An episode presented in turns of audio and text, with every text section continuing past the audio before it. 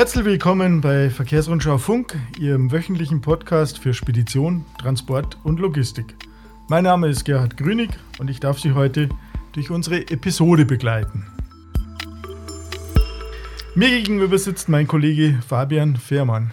Hallo. Hi, grüß dich. Einmal getauschte Rollen heute. Einmal getauschte Rollen. ja, Fabian, getauschte Rollen liegt vor allem daran, dass wir über ein Thema sprechen, wo du zugegeben fitter bist wie ich.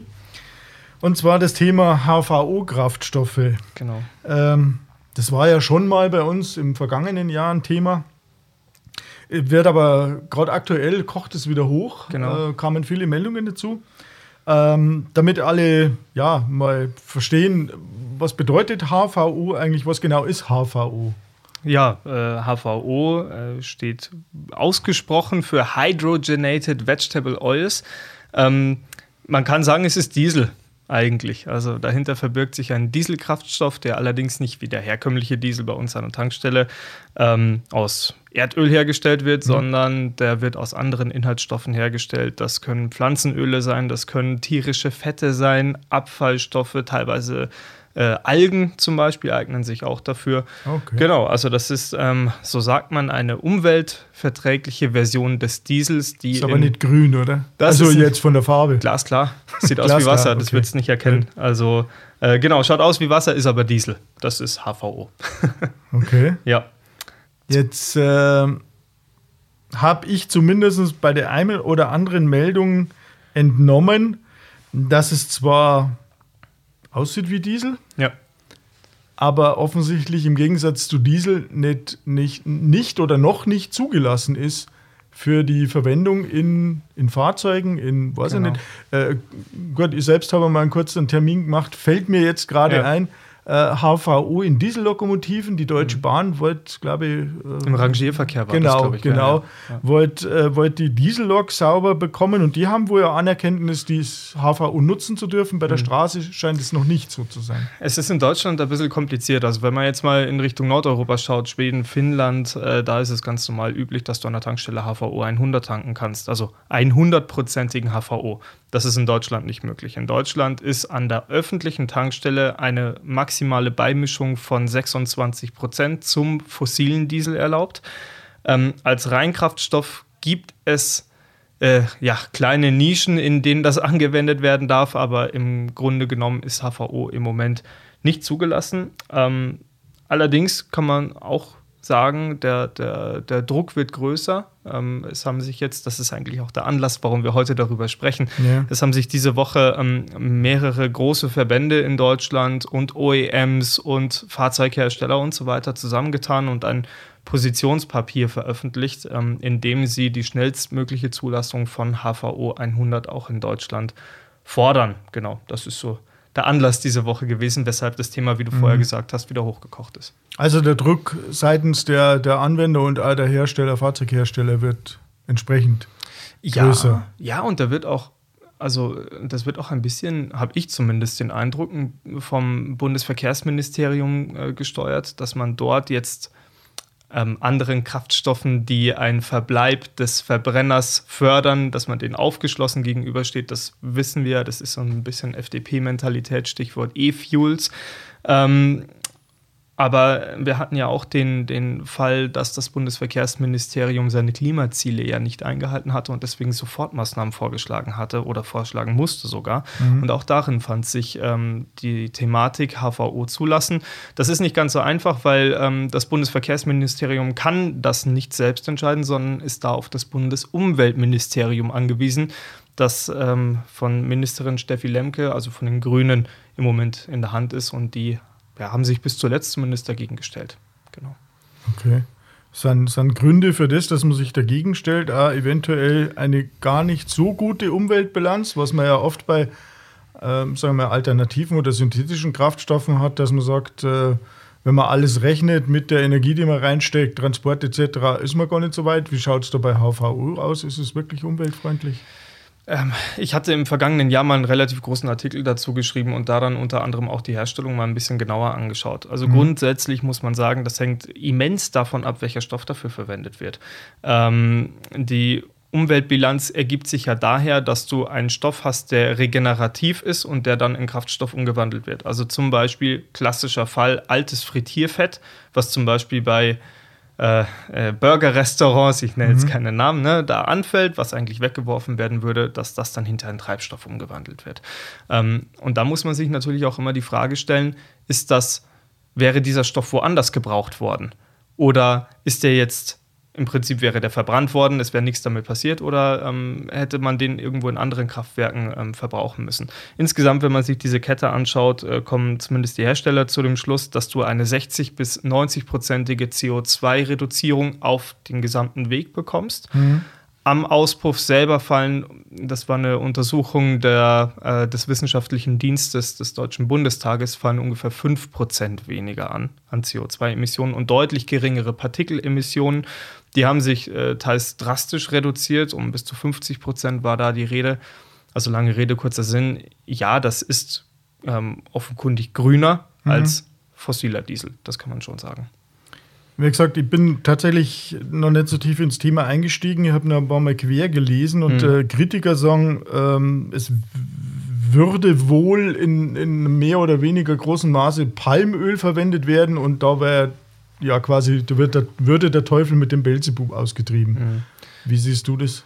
Ich habe ähm, zu dem Thema mit Neste gesprochen. Die sind so offenkundig der größte Hersteller für HVO in Deutschland, äh, in Europa, Entschuldigung, die sitzen in Finnland. Ähm, da habe ich eine ganz interessante Antwort bekommen. Die haben gesagt, ja, zur Anfangsskalierung wurde Palmöl verwendet, weil die Wertschöpfungskette ist da, das ist verfügbar, das ist schnell am Ort, das ist vor allem verlässlich am Ort. Ähm, mittlerweile ist man davon abgerückt und seit Anfang 2023 ist es sogar gänzlich verboten, HVO in Europa aus Palmöl herzustellen oder HVO zu importieren, bei dem man weiß, dass es aus Palmöl hergestellt worden ist. Mhm. Das ähm, geht jetzt definitiv nicht mehr. Ähm, und ja, da muss man sich jetzt andere Wege suchen, um das herzustellen. Aber die gibt es offenbar. Gibt es denn genügend, du hast gerade das Beispiel Frittierfett oder, oder Essensreste, aus denen man es machen kann, oder Pflanzen oder Algen. Gibt es genügend Basisstoff, um HVO in ausreichender Menge herzustellen aus deinen ja, glaubt man den, ähm, äh, den Herstellern ja. ja. Äh, die sagen, ja, das, das bekommt man her. Äh, ich hatte bei der Gelegenheit mal, ich weiß den genauen Namen jetzt nicht mehr, mit einem äh, Verband gesprochen, die sich um die Tierrestverwertung in Deutschland kümmern. Ja. Die haben gesagt, wiederum, also wenn man jetzt nur rein Deutschland als Mikrokosmos betrachtet, ähm, würde das keinen Sinn ergeben, ähm, Tierreste zu ähm, ja, äh, zu HVO zum Beispiel umzuwandeln, einfach weil es andere Anwendungsfälle gibt, die der Verband zumindest auch deutlich effizienter sieht. Mhm. Also zum Beispiel als Brennstoff in Zementfabriken oder sowas wurde da immer angebracht oder in, in Heizkraftwerken oder so. Ja. Ähm, man muss das ganze Thema natürlich auch ein bisschen globaler betrachten und ähm, da scheint es zumindest auf den ersten Blick schon so zu sein, dass du gerade, wenn du in Richtung Asien schaust, doch genug Grundstoffe hast, um HVO bei uns herzustellen. Wichtig ist dabei aber, wie gesagt, und das, das gilt da ähm, fast noch mehr als bei anderen ähm, Stoffen, es ist wichtig, dass am Ende des Tages keine Verlagerung stattfindet. Es bringt niemandem und der gesamten Umwelt nichts, wenn du jetzt sagen wir mal, ganz viele Schweinereste aus China importierst, die mhm. dort aber eigentlich für die Energieproduktion vorgesehen gewesen wären und die halt stattdessen dann ähm, Erdöl oder Erdgas verwenden. Dann hat man nichts gewonnen, sondern ja, einfach nur das Problem verlagert. Aber es gibt ja auch zum Beispiel Ansätze, dass man, ähm, dass man Algen verwendet oder so mhm. äh, für HVO. Und ähm, da, wenn du da in so einem nachwachsenden Bereich bist, gibt es doch gute Grundstoffe. Okay. Ja. Jetzt ist die Umweltverträglichkeit das eine Argument ja. ähm, für einen Unternehmer, der letztlich dann HVO in seinem Fahrzeug tanken würde, sind ja die Kosten ganz entscheidend. Mhm. Gut, was der Diesel momentan kostet, wissen wir. Wo würden wir denn aktuell beim Liter HVO landen? Es gibt Hersteller in Deutschland oder Anbieter in Deutschland, die verkaufen bereits HVO 100. Äh, mhm. Ein, der bekannteste darunter ist Ziegelmeier Tankstellen, die sitzen so bei Ingolstadt in dem Eck. Ja. Ähm, die vertreiben HVO 100 bereits an der Zapfsäule und da hatte ich angefragt und es hieß so um die 15 Cent ist mal ungefähr teurer als herkömmlicher Diesel. Ähm, ich habe noch eine zweite Meinung eingeholt, da ging es zum Thema, äh, da ging es zum Unternehmen Wirz ähm, die unter anderem sich jetzt auch groß auf neue äh, regenerative Kraftstoffe ähm, spezialisieren wollen. Da hat man mir zwei verschiedene Preise genannt. Das eine ähm, ist eben, wenn man jetzt zum Beispiel Altöl oder Frittierfette verwendet, ist man mhm. bei ungefähr 19 nee, 17 Cent Aufpreis bei 90% CO2-Ersparnis. Hätte man jetzt Palmöl verwendet, was ja nicht mehr erlaubt ist, wäre ja. man heute schon auf Kostenparität zum Diesel, sagt wir jetzt zumindest. Also es ist teurer als herkömmlicher Diesel. Das habe ich auch in, in Schweden übrigens an der Tankstelle gesehen. Äh, ich war vergangenes Jahr in Göteborg und habe da an der Tankstelle eben HVO gesehen und dann mit denen ein bisschen darüber gesprochen. Das war auch so, ich ja, müsste lügen, aber ja, so um die 15, 20 Centpunkte ungefähr teurer. Genau. Naja, gut, gehen wir davon aus, dass der Diesel demnächst auch wieder teurer wird und mhm. dass äh, CO2-Maut kommt, die man vielleicht dann beim Kraftstoff, beim CO2-armen oder freien Kraftstoff runterrechnet. Dann wäre das ja eine Perspektive. Du hast eben gesagt, dass äh, immer mehr die Zulassung von HVO vehement fördern. Gibt es denn erste Anzeichen dafür, dass eine Zulassung in Bälde kommt? Ja, die gibt es. Ähm, wie gesagt, ausschlaggebend dafür ist ja die Haltung des Bundesumweltministeriums. Ähm, bei meiner letzten Anfrage im vergangenen Jahr ähm, hat man da noch relativ klare Töne gehört, dass man da eigentlich nicht so der große Fan davon ist. Da äh, war dann unter anderem die Rede davon, warum nutzen Mineralölhersteller nicht heute schon die Beimischung von bis zu 26 Prozent ähm, sondern ähm, seitens des Bundesumweltministeriums wurde mir gesagt, dass es ungefähr drei Prozent sind, die beigemischt mhm. werden zum herkömmlichen Diesel. Ähm, ich habe einen, einen, Branchenverband dazu befragt, die haben gesagt, ja, das liegt unter anderem auch an der Besteuerung, weil äh, die Besteuerung nach wie vor nach Volumen geht und nicht nach, nach Umweltverträglichkeit. Ähm, das sei wohl einer der Gründe, warum die Beimischung so niedrig ist, weil sonst der Preis noch weiter in die Höhe steigen würde.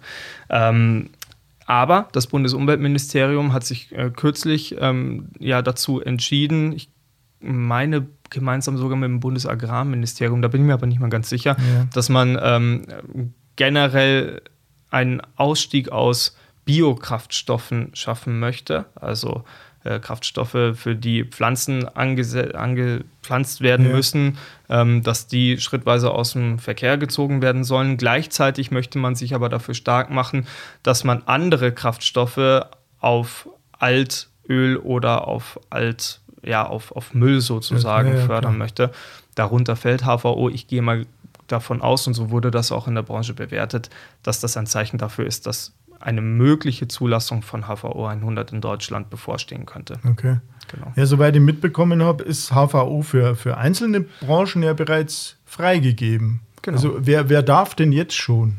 Ähm, es darf der öffentliche Nahverkehr zum Beispiel damit fahren. Ähm, es gibt ähm, ähm sogenannte Kartentankstellen, also die einen geschlossenen Nutzerkreis haben. Da wird das wohl offenbar auch geduldet. Ziegelmeier-Tankstellen zum Beispiel ja. ist so einer.